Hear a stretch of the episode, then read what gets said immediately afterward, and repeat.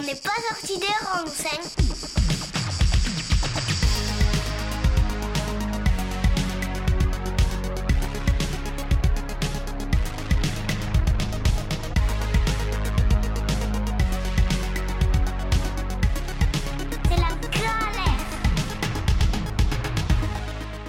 Salut à tous. Quelle joie de vous retrouver sur Radio Alliance Plus et Rage pour un nouvel épisode dont n'est pas sorti des ronces. Aujourd'hui, nous allons évoquer le sujet de la forêt. Et oui, qui n'aimerait pas se balader dans les forêts de châtaigniers dans les Cévennes, se balader dans la belle forêt du roi Arthur, forêt de Brocéliande à côté de Rennes, qui n'aime pas voir les forêts changer de couleur pendant l'automne avec ses multitudes de belles couleurs chaudes, qui n'a jamais vu de film avec les expéditions dans les forêts amazoniennes, ou bien encore euh, dans, dans le dessin animé Tarzan dans les forêts tropicales d'Afrique centrale, qui n'a jamais eu peur devant une brume s'invitant dans une forêt épaisse, et oui, la forêt, c'est les contes, les mystères, les légendes, mais aussi nos balades, nos souvenirs et nos sensations. Mais la forêt, c'est avant tout un réservoir de biodiversité, un élément qui évolue selon le climat, la géographie et le relief. Mais c'est aussi pour nous, les humains et les animaux aussi, un abri, une ressource en eau, en nourriture, en bois et bien d'autres choses. Alors oui, le lien entre les enjeux climatiques et environnementaux et nos forêts est plus qu'une évidence. Nos forêts ont évolué par nos activités, on pense bien sûr à la déforestation en Amazonie, c'est la première chose qui nous vient en tête, mais les lieux de conflit entre nous et la forêt sont multiples sur notre planète. Alors revenons un peu en France. La France, avec des forêts qui ont changé, qui ont évolué, certaines ont disparu, certaines ont changé d'essence, donc tout simplement d'arbres, euh, certaines ont même déménagé. Les raisons climatiques, bien, bien évidemment, mais il y a aussi les raisons anthropiques. Donc oui, la forêt, c'est un enjeu majeur euh, donc actuellement, comment la préserver, mais aussi comment l'exploiter pour nos ressources, mais aussi comme moyen de lutte contre le changement climatique. Pour, dans cet entretien, on va rester un peu en France, on va essayer un peu de décortiquer comment une forêt française ça se gère, et un peu de parler des enjeux et des limites de cette gestion. Pour cela, j'ai le plaisir d'accueillir Constance, chargée de mission forêt pour une collectivité. Salut Constance Bonjour Jordan bah, Je suis très très content de te recevoir ici. Euh, je vais te poser les questions classiques de début d'entretien. Qui es-tu? Que fais-tu? Et pourquoi le fais-tu? Alors, euh, moi aussi, je suis très contente d'être ici aujourd'hui. Euh, donc, je m'appelle Constance, j'ai 25 ans et je suis chargée de mission forêt filière bois sur le territoire de deux communautés de communes dans la Drôme. Et du coup, pourquoi j'en suis venue à là? Donc, moi, j'ai fait un parcours où au début, j'étais très détachée des sujets environnementaux. Je me destinais plutôt au métier d'enseignante. Et euh, donc euh, pour ça, après mon bac S, j'ai fait euh, trois ans de prépa littéraire. Et en fait, c'est trois années pendant lesquelles j'ai remis beaucoup de choses en perspective.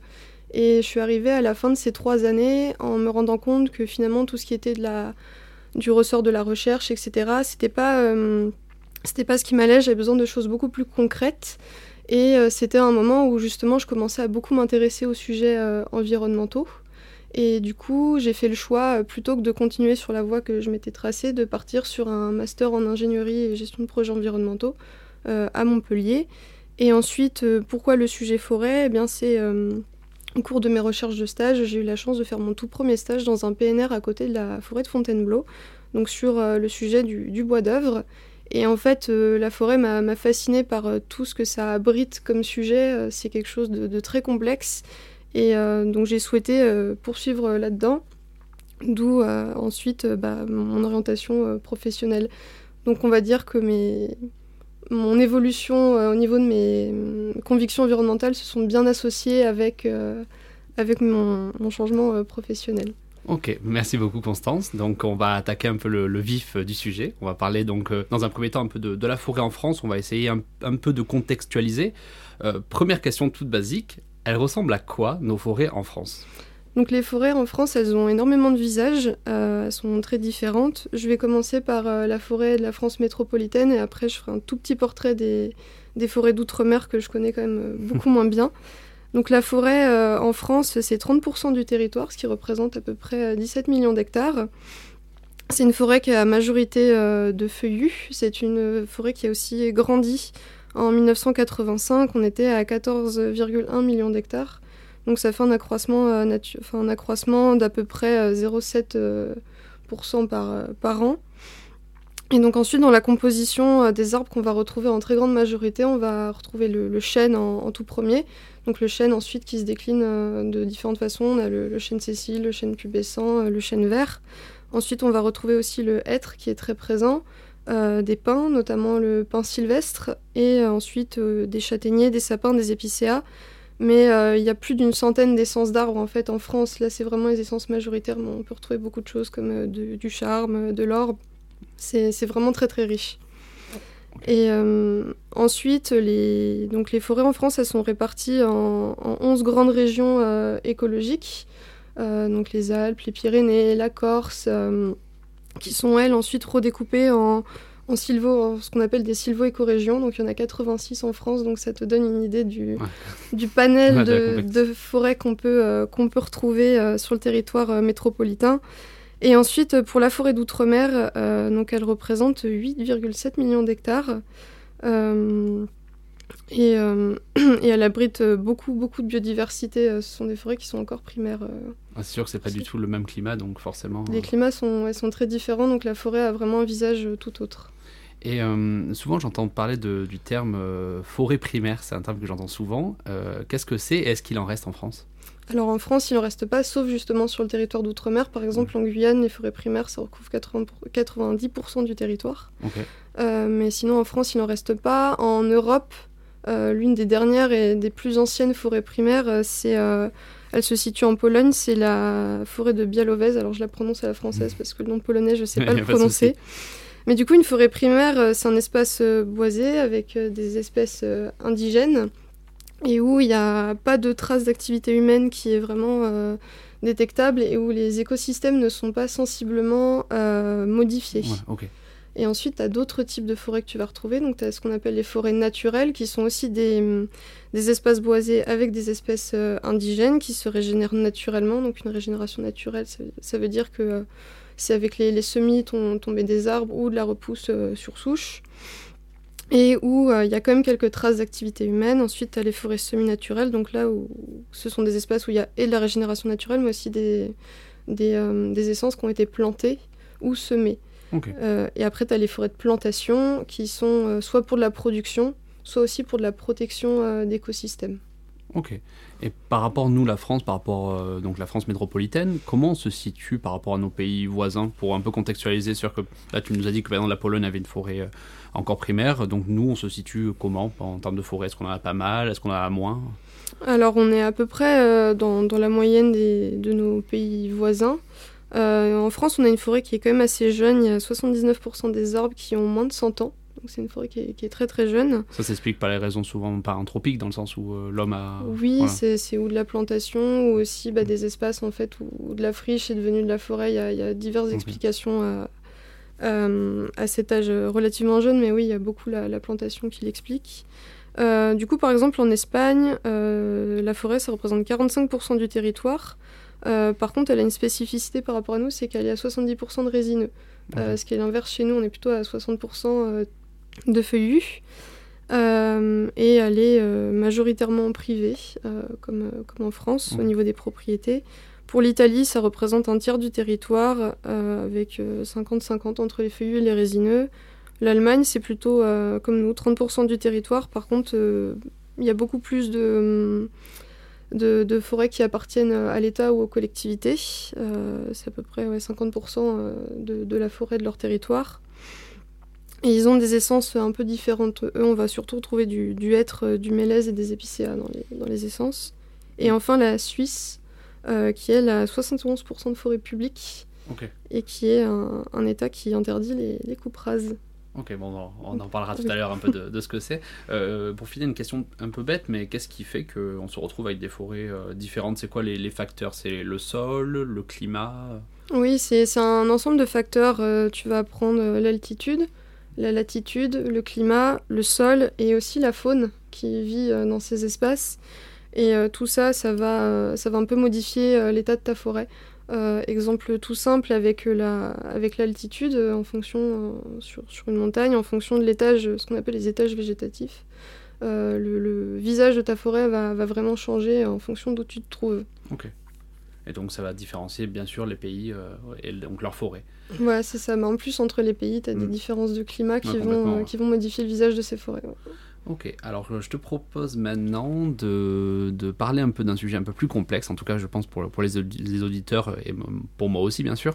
Euh, c'est la, la, gestion réglementaire, et voire marchande de nos, forêts françaises euh, en France. Donc tu parlais par exemple, tu disais qu'en Espagne donc, il, y avait, il y avait des forêts, voilà, pas en Suisse des forêts publiques, en Espagne des forêts privées. Euh, tout ça c'est que nous on va dire que quand, quand on s'y connaît pas c'est un, peu, un peu étranger tout ça. Donc en France, qui gère nos forêts? C'est des structures publiques, des propriétaires privés, des entreprises? Il y a les deux. Donc, euh, le, on va dire le gestionnaire le plus connu en France, bah, c'est l'ONF, l'Office national des forêts. Euh, donc, l'ONF s'occupe de la gestion des forêts domaniales, donc ce sont les forêts qui appartiennent à l'État, euh, mais aussi des forêts de collectivité, puisque quand une collectivité est propriétaire de forêt et qu'elle souhaite vendre ses bois, les exploiter, elle est soumise à ce qu'on appelle le régime forestier. Et donc, c'est une gestion qui est assurée par l'ONF. Hein. L'ONF fait en, un plan d'aménagement euh, pour, euh, pour la commune ou, le département qui, qui, possède cette forêt. Et donc, euh, donc ça c'est pour vraiment le, volet public. Il faut savoir que le plus gros pourcentage, je j'ai pas le chiffre exact, mais le, plus gros des ventes de bois en France se fait via les, les forêts publiques. Et euh, donc du côté de la forêt euh, privée, donc la forêt privée en France c'est 75% euh, des forêts que qu'on possède, donc c'est vraiment la, majorité. la gestion elle revient aux propriétaires, donc ensuite ils peuvent déléguer leur plan de gestion à, un gestionnaire forestier. donc il existe une entité de l'État pour, pour accompagner les propriétaires privés dans la gestion de leur forêt, c'est le CNPF, Centre national de la propriété forestière. Euh, et ensuite, les, propriétaires sont, sont, soumis à certaines réglementations en fonction de, de la surface euh, qu'ils possèdent. Donc, euh, au-dessus de 25 hectares, un propriétaire, que ce soit d'un seul tenant ou plusieurs parcelles assemblées, un propriétaire a l'obligation de faire ce qu'on appelle un PSG, donc un plan simple de gestion. Donc, c'est un document qui va décrire un peu toutes les opérations sylvicoles à venir dans les 15-20 ans. Donc, c'est vraiment tout un, tout un plan de qui décrit toute la, gestion de la parcelle. Ensuite, entre 25 et 10 hectares, euh, on peut faire un plan de gestion de manière volontaire, euh, mais sinon, on peut aussi faire ce qu'on appelle un code des bonnes pratiques sylvicoles. Et ensuite, quand on a euh, en dessous de 10 hectares, on peut faire ce qu'on appelle un règlement type de gestion, mais il n'y a pas d'obligation sur, sur ces documents-là. Et en France, on fait face à un, à un, gros souci sur la gestion de la forêt privée, c'est qu'elle est extrêmement morcelée parce que souvent, ce sont des, biens qui ont appartenu à, des, ancêtres dans les familles, et au fil des successions, euh, il y a eu des, divisions des, parcelles, et donc on se retrouve en fait avec euh, beaucoup de, tout petits, euh, de toutes petites parcelles, de tout petits espaces. je vais parler plus précisément du territoire où, je travaille. Sur, donc on est à 80% de forêts privées sur, le, sur mon territoire. Et sur ces 80% de forêts privées, on en a 75% euh, qui sont comprises entre 0 et 4 hectares. Donc ce sont vraiment des petits espaces qui ne sont pas soumis à des plans de gestion du coup. Et euh, c'est ce qui facilite aussi les, phénomènes de coupe rase, puisque dans le, dans le code forestier, quand on veut faire une coupe euh, rase d'un hectare d'un seul tenant, euh, la seule obligation qu'on a, c'est de replanter dans les, dans les 5 ans. Ouais, je vais te poser la question du coup maintenant. Qu'est-ce que c'est une coupe rase? On va, Je vais te décrire du coup tous les différents types de coupes qu'on peut, qu'on peut retrouver même. Donc une, une coupe rase, c'est simplement euh, mettre, à, mettre à nu en fait une parcelle. Donc c'est... Euh, on, coupe les bois sans, sans, sélection, on va vraiment couper l'ensemble l'ensemble des bois qui se trouvent sur, sur la parcelle ou sur l'espace de, de, chantier en tout cas. Et ensuite, euh, les coupes rases, soit c'est vraiment une coupe de, production, ou alors on va aussi trouver des coupes sanitaires. Des fois, quand on a des épidémies euh, sur des arbres, euh, pour éviter que ça continue de se transmettre, on va faire une coupe rase pour un peu stopper le, le phénomène. et ensuite, on va aussi trouver donc, un autre type de coupe qui est un peu plus. parce qu'après, je parlerai des, des, problèmes que ça engendre, mais du coup, on trouve aussi la, la coupe en éclaircie, qui elle est vraiment une coupe très sélective. On va choisir les arbres qu'on coupe. Euh, pour en laisser en forêt, avoir un couvert forestier permanent. Euh, par rapport à la coupe rase, là où ça se distingue, c'est que la, coupe rase, euh, bah, énormément le sol. D'un coup, on a un sol qui, était couvert par, la, de la forêt qui se retrouve complètement à nu. souvent aussi, toute la mécanique qui va se déplacer sur la parcelle tasse le sol. Enfin, c'est vraiment assez traumatisant pour l'espace. Et alors qu'une une coupe en éclaircie, ben, on, va, on va tenter, enfin c'est vraiment un travail très fin que fait le gestionnaire forestier à ce moment-là, c'est il va essayer de, voilà, de couper un arbre pour faire de la lumière à un autre, un semis qui se trouve, donc c'est vraiment accompagner la régénération d'un peuplement tout en sortant des bois. Et pourquoi du coup on se retrouve euh, enfin, avec certaines... Enfin, on parle énormément de cette, de, cette coupe rase. Pourquoi c'est majoritaire? Bah, du coup, il y avait ce, que, ce dont je te parlais avec le, phénomène de morcellement forestier, en fait, qui, qui, fait que, comment dire, euh, faire une coupe en éclaircie, ça prend plus de temps qu'une coupe rase et on sort moins de bois. Donc économiquement, ça coûte plus cher d'avoir ce, ce, mode de gestion qui, par contre, euh, bah, on y gagne beaucoup en, sur le volet écologique euh, et sur vraiment la préservation de notre espace forestier. Mais donc, il y a, euh, dans une optique où on est dans une ère d'industrialisation, euh, de, rendement, etc., bah, faire de la coupe en éclaircie, c'est pas encore rentable. Et donc, c'est plus facile de faire une coupe rase, surtout quand on a une petite parcelle, parce que du mmh. coup, ça coûte quand même très cher de faire venir de la mmh. mécanique. Si c'est pour sortir quelques grumes, bah forcément, il y a des propriétaires qui vont pas, pas en voir euh, l'intérêt. Donc le secteur économique de la forêt est un, un secteur assez important. Donc on, appelle l'exploitation souvent de la forêt sylviculture, c'est ça oui, Si je ne me trompe pas.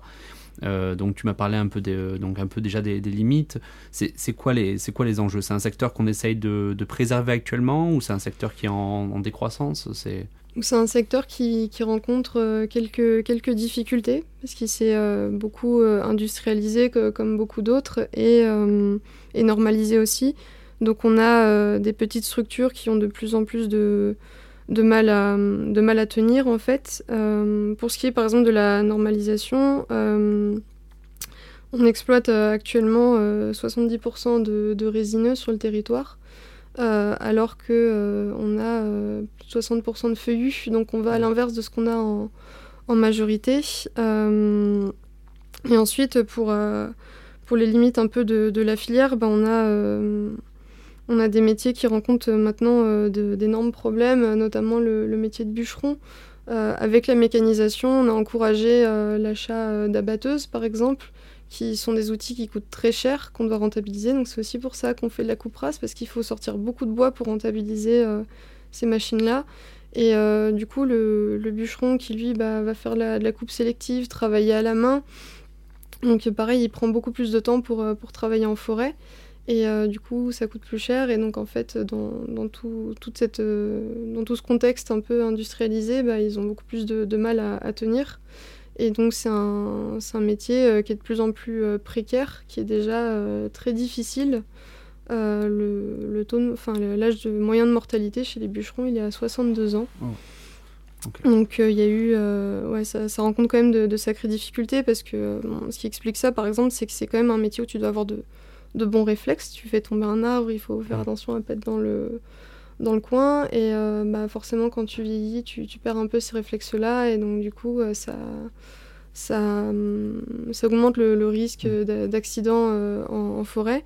Et puis, à côté de ça, as, bah, en forêt, tu as des tiques, tu as les chenilles processionnaires. Enfin, voilà, c'est vraiment un, métier difficile et qui, en plus, du coup, avec la, concurrence des abatteuses, connaît de, de, de vraies difficultés. Et ça va être pareil ensuite bah, pour les, par exemple les petites scieries euh, qui vont transformer moins de volume de bois, donc qui sont un peu moins, un peu moins rentables. Euh, ça, voilà, ça connaît aussi de, quand des, difficultés. Et je voulais, savoir, euh, pour, les, pour les forêts publiques, tu me disais donc elles sont gérées principalement par, par l'ONF, c'est elle aussi, l'ONF, qui va gérer l'exploitation forestière? Donc euh, oui, bah, l'ONF euh, possède aussi euh, ces bûcherons, donc peut s'assurer de, faire les travaux ou peut les faire faire un, un, entrepreneur de, travaux forestiers en fonction. Ok. je vais te faire commenter une petite vidéo pour un peu aborder encore le, sujet des limites de notre, de notre exploitation forestière. C'est une vidéo d'une intervention donc d'Hugo Clément de son émission Sur le front. Et, ensuite, on, on en parle après. Très bien les exportations de chêne explosent. Elles ont été multipliées par 10 en 10 ans. L'exploitant forestier a fini par comprendre d'où vient cette absurdité. C'est que l'industrie s'est spécialisée dans ce qu'il y a de plus rentable, le pain. Les scieries se sont agrandies. Elles sont devenues démesurées Et de plus en plus souvent, ces machines n'acceptent plus que du pain. Tant pis pour les autres arbres. Bah, du coup, c'est un petit peu ce que je t'expliquais euh, tout à l'heure, qu'on on travaille en majorité avec euh, nos résineux et très peu avec euh, nos feuillus. Il y a des usages en fait qui, qui, se sont perdus au niveau de la, de la transformation de, des feuillus. Peut-être avant, je peux te refaire un point sur comment on valorise les bois, le schéma de valorisation classique d'un bois, comme ça après Oh, je bien peux sûr. développer sur la vidéo du Je Clément. Euh, normalement, donc un, arbre, quand on va le, valoriser, une fois qu'il est coupé, euh, il y a trois différents types d'usages qu'on peut lui donner et normalement ils sont associés. Donc il y a l'usage qu'on qualifie de plus noble qui est le, bois d'œuvre. Donc c'est le fait de le transformer pour faire euh, de la charpente, de l'ossature, du bardage, des menuiseries. ça peut être aussi de la lutherie. Enfin voilà, c'est l'usage le plus noble qu'on peut donner au bois. Et ensuite, euh, donc on a ce qu'on appelle aussi le bois énergie, donc c'est faire euh, de la plaquette forestière euh, ou, des granulés ou, de la bûche aussi. Et ensuite, on a ce qu'on appelle le, bois d'industrie, donc qui va être de la trituration, donc faire de la pâte à papier par exemple, ou des piquets, etc. Et donc normalement, ce qu'on fait, c'est que euh, 60% de l'arbre, donc vraiment le gros du tronc, est valorisé en, en, en bois d'œuvre. Euh, tout, tout ce qui est plus petites branches, etc., part plutôt en bois énergie ou bois d'industrie. Et ensuite, les connexes de scierie, donc tous les déchets euh, de scierie qui sont faits à l'issue euh, de, la, de la première transformation des bois, sont valorisés en, en bois énergie. On essaie vraiment d'utiliser tout l'arbre. Maintenant, voilà, c'est un usage théorique et en fait, en fonction de la qualité des arbres qu'on a et aussi bah, de ces problématiques d'industrialisation, on a des arbres qui peuvent partir directement euh, en bois énergie, soit quand ils sont pas valorisables, soit en fonction du, chantier que le, propriétaire euh, forestier a, a donné. Et donc, euh, pour, la, pour revenir sur la, sur la vidéo euh, d'Hugo Clément, euh, en fait, pour le bois d'œuvre, pour la partie bois d'œuvre, on s'est vraiment spécialisé dans, l'usage des résineux. Euh, alors qu'on a des arbres au niveau euh, des feuillus qui sont extrêmement intéressants à utiliser en bois d'œuvre. Par exemple, on a le châtaignier qui est euh, naturellement euh, imputrescible, donc on n'a pas besoin euh, de, le, de le traiter. C'est un arbre très intéressant, mais on sait plus, on le travaille moins. Euh, et après, il y a des arbres, en fait, euh, des feuillus qui sont très intéressants, mais plus compliqués à, à, à valoriser, comme euh, le robinier, qui est pareil, qui est un, un arbre très solide, qui en extérieur ne pourrit pas, mais c'est un arbre très dur à scier, et donc euh, forcément, on doit avoir, euh, enfin, on va user un peu plus facilement euh, nos lames quand on va scier un, un robinier que qu'un pin. Et du coup, voilà, dans cette optique de facilitation Ouais. de la valorisation, euh, on se tourne vers le pin, qui est quand même un arbre qui pousse plus droit, donc euh, qui va être euh, plus facilement valorisable que qu'un feuillu qui pourra peut-être être un peu tordu ou avoir des branches plus basses, plus de nœuds. En fait, il y a ça aussi qui rentre en compte, c'est le, les défauts entre guillemets des, Ouais.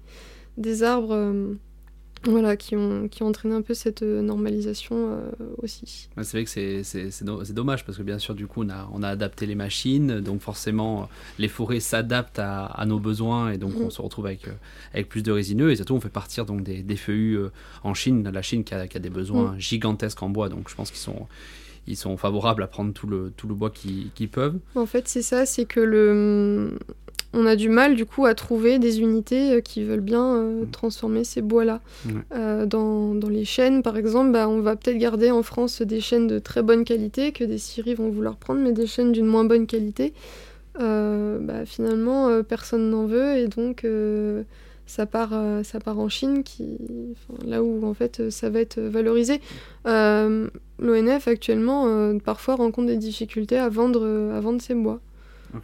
Non, c'est que ouais, ça, devient, ça devient très très compliqué. Mhm. Euh, je te propose de faire une petite pause musique Oui. euh, et on se retrouve juste après pour aborder d'autres euh, fonctions de la forêt qui sont un peu liées à l'environnement et au changement climatique. Donc à de suite.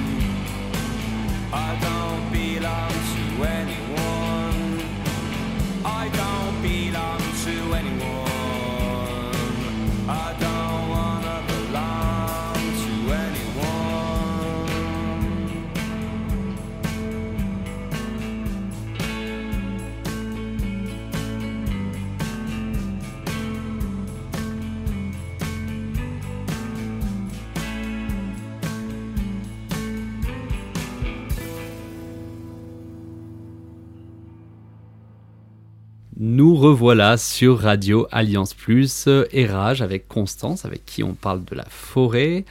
Euh, on va revenir maintenant sur les autres fonctions. On a principalement parlé de la mm. fonction économique. J'ai envie d'aborder un peu les autres fonctions de la forêt, sûrement fonctions environnementales, sociales ou autres. Donc euh, voilà, est-ce que tu peux nous en parler un peu?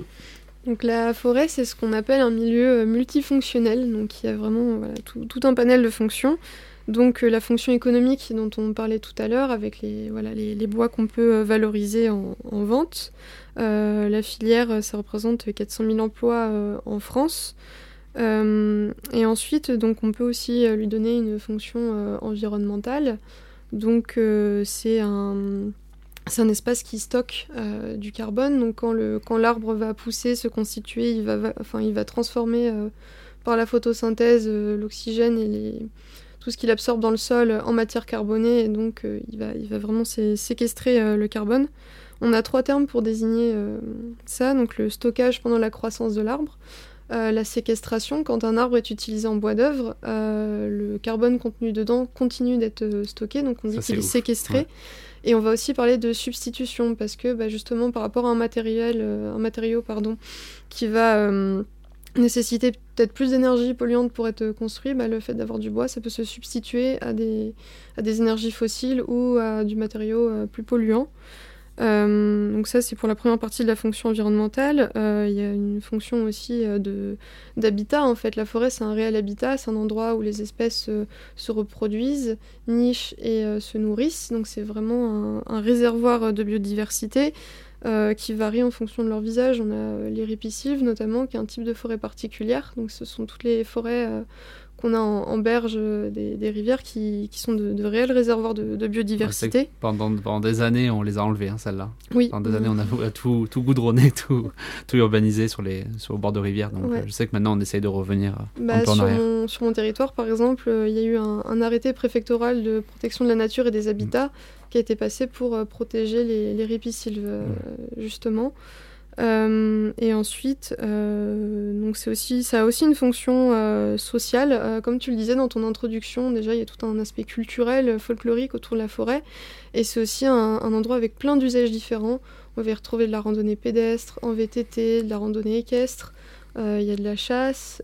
c'est un endroit aussi pédagogique où on a vraiment de l'éveil à la nature. Donc c'est socialement aussi c'est un endroit extrêmement riche, la forêt. Il y a des études euh, qui ont été menées en, Grande-Bretagne qui ont montré aussi que l'activité en forêt euh, était excellente pour la santé mentale euh, par rapport à une activité que tu pourrais faire dans, un centre-ville ou autre. Et ensuite, c'est un réel atout aussi contre les, risques naturels. Bah, par exemple, une ripisylve contre les crues, mmh. ça va être très important. Euh, parce que ça va, le système racinaire va vraiment absorber une partie de, l'eau. Euh, ça permet aussi de filtrer euh, tout ce qui est nitrate et phosphate qui vont être dans l'eau. pour l'amélioration de la qualité de l'air aussi, bah, ça absorbe du CO2. Ensuite, en milieu montagnard, ça va plutôt prévenir des avalanches aussi, des éboulements, d'avoir de la forêt sur les versants. et globalement aussi, une forêt, ça, préserve de l'érosion. Et euh, parfois, on plante des forêts aussi pour des, justement pour cette fonction euh, écologique. Euh, par exemple, sur l'Atlantique, la, sur le fait d'avoir planté des arbres sur les dunes, c'était pour fixer ces dunes. Ok.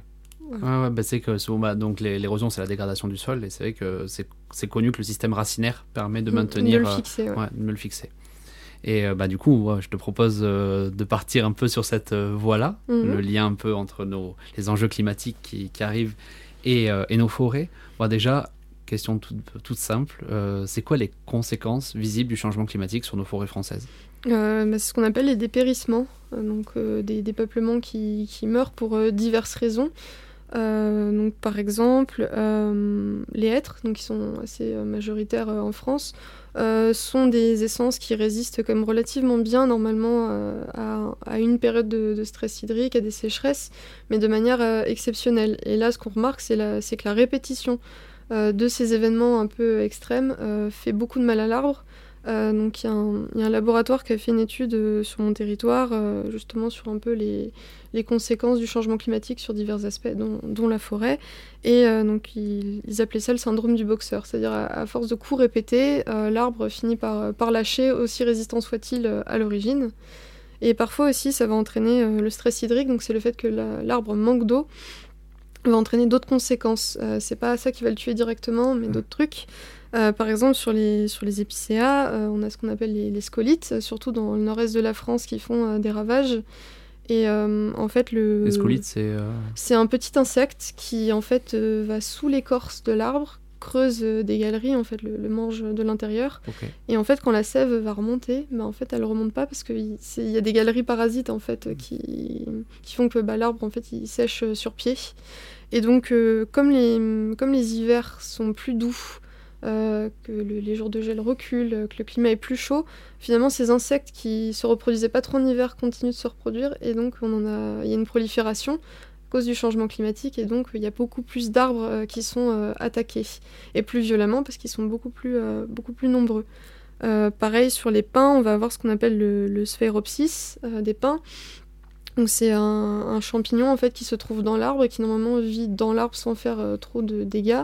Et avec le changement climatique et les sécheresses, euh, l'arbre en fait se, euh, a plus de défense contre ce champignon et du coup il prend le, dessus et l'arbre dépérit. Le dépérissement c'est vraiment le, ce qu'on identifie le plus et ensuite il y a aussi l'augmentation du, risque d'incendie. parce qu'on a des milieux plus secs et donc si on ne respecte pas les obligations de débroussaillage, ça peut Surtout, j'avais entendu dire que, le, en plus, là, tout à l'heure, on disait qu'on avait plus de résineux. Euh, les résineux sont un peu plus euh, favorables aux incendies, je crois. Je crois que c'est ce que, que les, euh, les, forêts de pins s'inquiètent un peu plus vite sur, sur le risque incendie, oui. Ok. Et du coup, un peu, c'est quoi les solutions qui vont permettre aux forêts de, de s'adapter au mieux à ce changement climatique que dans tous les cas, on va pouvoir limiter, mais on va pas pouvoir totalement freiner? Alors, euh, le, premier truc à savoir, euh, c'est vraiment c'est qu'on doit rester assez humble euh, dans notre façon qu'on va aborder d'adaptation des forêts au changement climatique. Et le premier truc à faire, bah, c'est d'observer la nature, comment elle fait. Et les arbres, ils ont une migration naturelle, justement, avec l'évolution du climat. Le problème qu'on a actuellement, c'est que le climat va beaucoup plus vite que le rythme naturel des arbres. La forêt, c'est un temps extrêmement long.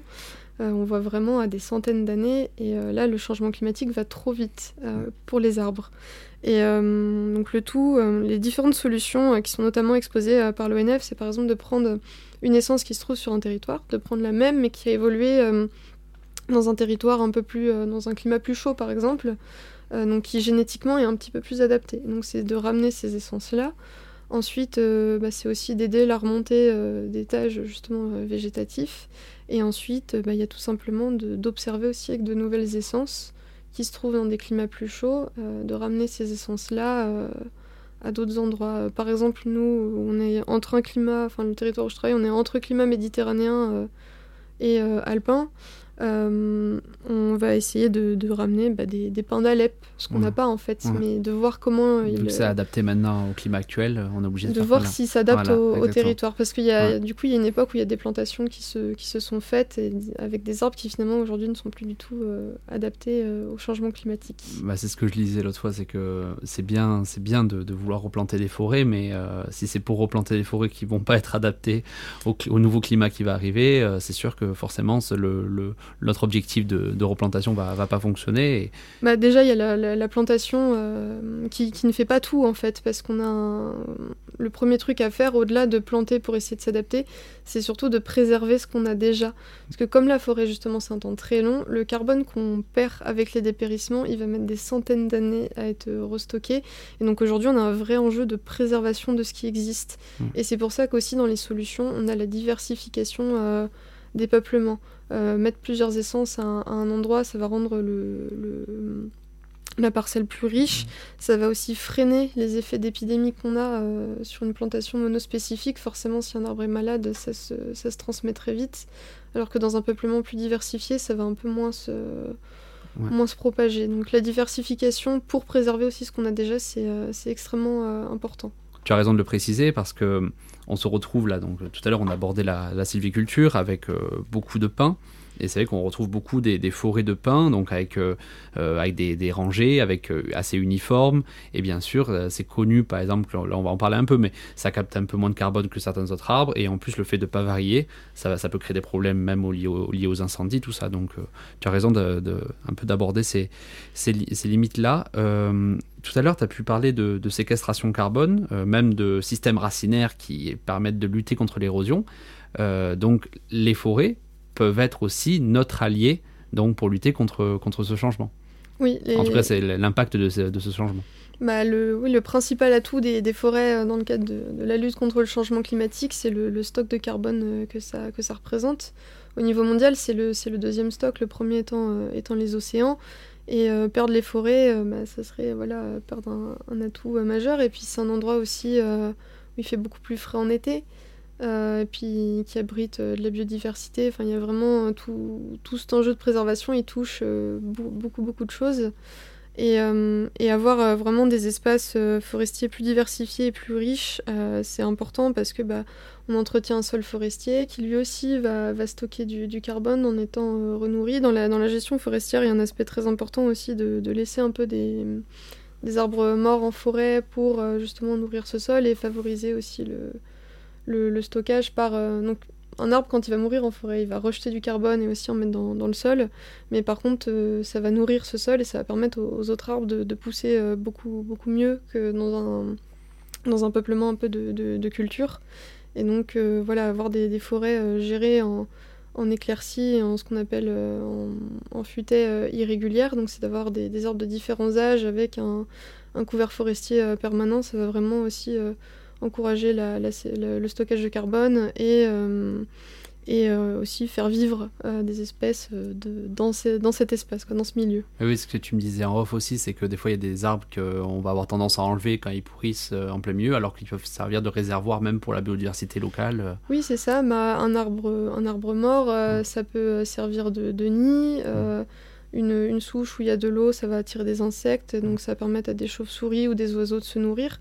Donc c'est voilà, très important aussi de savoir laisser vieillir des, arbres en forêt, de ne pas tous les sortir. Et donc c'est pour ça que la gestion forestière, au sens de, de l'éclaircie, etc., c'est vraiment un travail très très fin mmh. que peut faire un gestionnaire forestier pour justement préserver tous les, toutes, les, toutes les fonctions en fait, de, de la forêt. Ok, bon, on, va on va rebondir un petit peu sur ce côté gestionnaire forestier. On va parler maintenant de, ton métier, de, ce que tu fais. Donc, tu es chargé de mission forêt, filière bois, donc dans une collectivité territoriale. Qu'est-ce que ça veut dire? Alors, qu'est-ce que ça veut dire euh, sur mon territoire? En tout cas, c'est euh, euh, rédigé, enfin, c'est une quelque chose, un sujet très récent sur ma collectivité. Les élus s'en sont emparés il y a peu.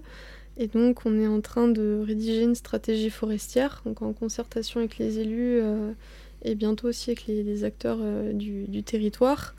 Et euh, dedans, on identifie justement les enjeux propres à notre territoire auxquels on doit répondre pour essayer d'avoir des massifs préservés, bien gérés.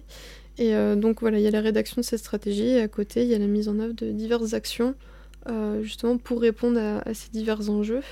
Euh, par exemple, en ce moment, je travaille notamment sur euh, le remembrement des parcelles forestières. Donc sur nos communes, on travaille euh, en partenariat avec l'association des communes forestières de la Drôme et on fait ce qu'on appelle la recherche de biens vacants et sans mètres. Donc ce sont des, parcelles qui n'ont soit plus de succession, soit où le propriétaire en fait ne, paye plus ses taxes foncières dessus. Et donc c'est bien, on, les recherche et la commune est en droit de les récupérer. Donc nous, ça nous permettrait de, refaire un peu plus de forêt communale euh, sur le territoire. Euh, et justement, à terme, ce qu'on aimerait proposer, par exemple, euh, c'est un territoire où il y a beaucoup de gens qui se chauffent au bois bûche, bah, c'est de proposer de la fouage. Donc la fouage, c'est le fait d'aller chercher son bois de chauffage en forêt communale. C'est un, droit du, citoyen d'aller chercher son, bois en forêt communale, mais avec toute une... C'est très réglementé pour des questions de sécurité, etc. Mais euh, voilà, c'est plusieurs choses euh, auxquelles on souhaite répondre. On, a aussi des actions sur euh, l'enjeu climatique. C'est assez large. Et travailler en collectivité aussi, c'est être très présent pour ces élus, répondre à leurs questions sur le sujet, parce que voilà, ils sont pas tous experts sur la forêt, donc c'est de les sensibiliser. C'est vraiment un, travail, aussi un travail vraiment avec les, représentants en fait de, de la collectivité. Et euh, si, je, si je peux me permettre, tu travailles dans quel département? Dans la Drôme. Ok, ça marche. Et euh, tu penses que c'est un, un, voilà, un métier qui va dans son évolution, qui va... Euh, est-ce que toi, ton rôle, tu penses que ça, c'est vraiment ton avis Est-ce que ton rôle va évoluer en fonction aussi des enjeux climatiques Est-ce que tu vas avoir plus de, plus de tâches, par exemple, à faire par rapport à ces enjeux-là? Euh, bah là, c'est un, ouais, un sujet. Euh, de toute façon, c'est un métier qui va évoluer parce que le, voilà, les élus se sont politiquement emparés du sujet il y, a, à peu près un an. Ils ont décidé vraiment de s'investir dans, dans ce sujet-là. Donc là, on a, nous, on a vraiment une stratégie qui est très naissante. On commence à mettre les premières actions en place. Donc j'espère que euh, dans quelques années, ça aura évolué et qu'on sera opérationnel sur euh, beaucoup, beaucoup d'autres choses, que le, voilà, les plans d'action qu'on est en train de constituer euh, auront pu bien, bien se dérouler et forcément en fonction aussi des, de, de comment les choses vont évoluer, peut-être en fonction aussi des réglementations qui peuvent évoluer. J'espère qu'on aura en main beaucoup d'outils pour prendre, soin, prendre soin de nos forêts. Ok, bah, j'espère, euh, j'espère aussi. Euh, je te propose de refaire une petite pause euh, musique et on se retrouve dans quelques minutes.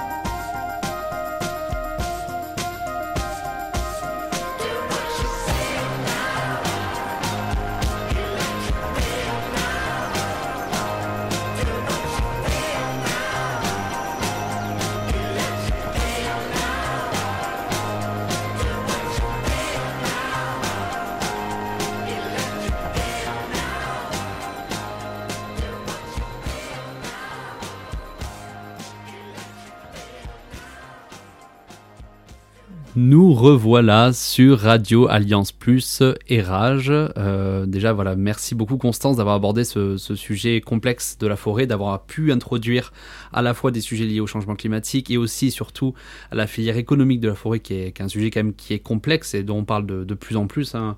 Encore, euh, encore hier, là, je précise, on est en train d'enregistrer en novembre, mais euh, encore hier, j'ai écouté les choses liées à la COP 26 où on parlait de déforestation, on parlait de voilà, des enjeux économiques de la forêt qui sont assez complexes à gérer. Donc merci en tout cas d'avoir euh, bah, pu, pu bien introduire tout ça. On va assez vite parce que donc euh, on a assez peu de temps euh, donc faire les donc les questions perso. Mhm. La première, la classique. Est-ce que tu as des habitudes écolo et pourquoi? Du coup, oui, j'ai quelques, quelques habitudes écolo. j'ai beau travailler en milieu rural, j'ai la chance de ne pas être très loin du travail, donc je vais au travail à, vélo le plus souvent possible. Euh, j'essaye aussi de beaucoup acheter en seconde main, euh, d'être patiente quand je veux obtenir euh, quelque chose. aussi, je me suis lancée dans une démarche, alors je ne le suis pas totalement, mais zéro déchet, voilà, de, produire le, le, moins de déchets possible. Et, et ensuite, bah, c'est déjà pas mal. Oui. C'est déjà bien. en fait, j'ai une vision des, gestes écolos aussi avec euh, du, bon sens. Euh, mes parents, ils m'ont un peu appris ça comme ça. Ils sont pas fondamentalement écolos, mais mon père travaille beaucoup avec le, bon sens. Du coup, euh, il y a certaines habitudes après, quand j'aurai une maison que je souhaite reproduire chez moi, comme récupérer l'eau de pluie pour alimenter l'eau non potable de ma maison, par exemple. C'est un truc qu'ils m'ont appris à faire. Voilà. Oh, c'est plutôt, plutôt, cool comme éducation. Est-ce que tu as une œuvre à conseiller? Alors, euh, du coup, j'en ai trois, si tu me permettre. Donc, un premier qui est un film documentaire euh, réalisé par euh, Xavier Drouet qui s'appelle le, temps des forêts, qui parle justement de toute cette industrialisation et les problématiques que ça crée dans la filière. il, est assez, il est assez émouvant aussi d'un côté parce que on voit un peu toutes les souffrances qu'il y a sur les différentes branches du métier de la filière forêt-bois. Euh, notamment, bah, ça aborde euh, les suicides qu'il y a eu à l'ONF, euh, les fermetures de petites scieries ou la difficulté de certaines à, tenir. Donc il est, il est assez dur quand même à, regarder, mais il est vraiment très intéressant et, et vraiment ça, ça, dépeint assez bien la réalité. Et puis il date de 2018, donc il est assez récent. un autre, alors là, c'est un peu plus pour justement admirer à quel point la forêt est, est belle et riche. donc c'est France Terre Sauvage de points euh, La Forêt, euh, qui a été réalisé par euh, Thierry Robert, qui en fait suit la, vie d'une forêt toute l'année. Et on voit plusieurs, plusieurs endroits en, France. Et c'est vraiment c'est très beau. Et ensuite, alors là, c'est plutôt un roman, alors qui c'est plutôt de la, de la, littérature, mais c'est pour tout le côté évasion qu'on a en forêt, donc il s'appelle Dans les forêts de Sibérie de Sylvain Tesson, voilà, qui est plutôt une description un peu du, du retour à la nature de comment on vit euh, en plein milieu d'une forêt au milieu des, de la, des plaines en Sibérie. ok, merci beaucoup Constance. Une personnalité publique qui t'inspire eh ben, cette question, euh, j'ai pas trouvé de réponse. Euh, voilà. Euh, j'arrive pas trop, trop à trouver de résonance par rapport à mes convictions dans les personnalités publiques aujourd'hui.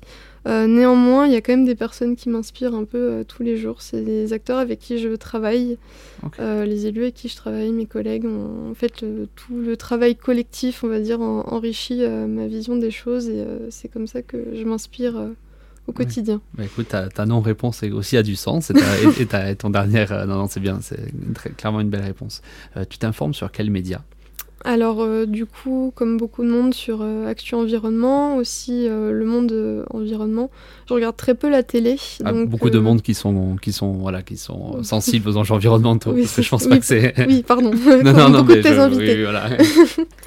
mais et ouais, je suis très peu la télé, donc je me suis plutôt abonnée à des, des pages sur les réseaux pour un peu suivre l'actualité environnementale. Et dans le cadre de mon métier aussi, on fait on fait beaucoup de, veille informative euh, pour, euh, pour nos élus, donc on, le suit un petit peu euh, aussi comme ça. Ok. Et donc la dernière question pour finir, la classique, si tu étais au restaurant avec le futur ou la future présidente, quel conseil tu lui donnerais sur un sujet environnemental en priorité? Bah, Du coup, je lui parlerai de la forêt. Et euh, je pense que euh, voilà, je l'encouragerais à donner des moyens pour euh, préserver les massifs qu'on a, redonner des moyens aussi pour les métiers de la filière, de les déprécariser. et faire en sorte que voilà on puisse avoir des petites structures locales qui puissent vraiment vivre de la valorisation vertueuse des bois. D'accord. Bon, bah, j'espère que elle ou il t'écoutera. Bon, ben, merci beaucoup, Constance. Merci à toi, Jordan. C'était réellement passionnant et voilà, c'était un sujet qui était, qui était quand même euh, assez dur euh, à introduire et voilà, je t'en remercie. Euh, je vais rapidement conclure. la forêt, elle nous protège et nous devons la protéger. en France comme ailleurs, les États doivent s'investir dans cette démarche de préservation. C'est indispensable pour la biodiversité, notre planète et surtout pour nous, humains, car c'est notre allié et nous n'arriverons pas à nous en passer. Comment faire Peut-être une réglementation stricte sur l'usage des forêts qui semble indispensable. Il est important de comprendre que même si parfois on croit que par exemple un champ photovoltaïque, que des habitations, que, ou autres, hein, voilà, l'installation d'une usine, ou seront plus essentielles qu'une petite forêt de chêne pas bien jolie, ben, malheureusement c'est souvent faux. Les vertus et les fonctions d'une forêt ne sont plus approuvées et il est important que les politiques, les industriels ou les citoyens puissent le comprendre. En France, on est à un point où il y a des associations ou des particuliers qui achètent euh, des forêts pour les protéger d'un potentiel permis de construire ou autre euh, activité qui viendrait à les détériorer. Donc ça, c'est assez, pour moi, c'est assez lourd de sens. Euh, voilà, c'est actuellement un moyen comme un autre de les protéger, mais j'espère qu'un jour nous n'aurons plus besoin de ces initiatives. Donc merci à vous les auditeurs et encore merci à toi Constance. On se retrouve bientôt pour une nouvelle émission sur Radio Alliance Plus et Rage. Vous pouvez écouter les épisodes sur les sites de ces radios mais aussi sur Spotify et Deezer. On n'est pas sorti des ronces mais on peut toujours essayer. Allez bye